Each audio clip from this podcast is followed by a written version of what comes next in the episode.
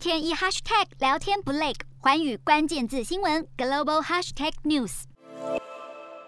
马来西亚为了对抗新冠疫情，计划提高二零二二年国家预算，以应对未来经济复苏的措施。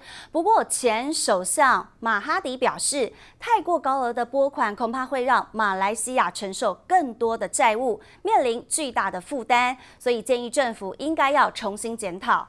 好，马来西亚为了加强并稳定经济复苏，将原本七百七十二亿美元的国家预算，一口气是提高到超过八百亿美元。元成为马来西亚有史以来总额最高的预算案。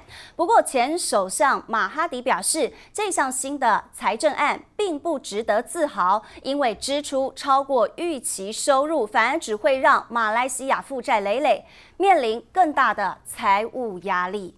瞄准新南向商机，剖析东南亚发展。我是主播叶思敏，每周五晚间九点记得锁定。看见新东协就在环宇新闻 MOD 五零一中加八五凯播二二二及环宇新闻 YouTube 同步首播。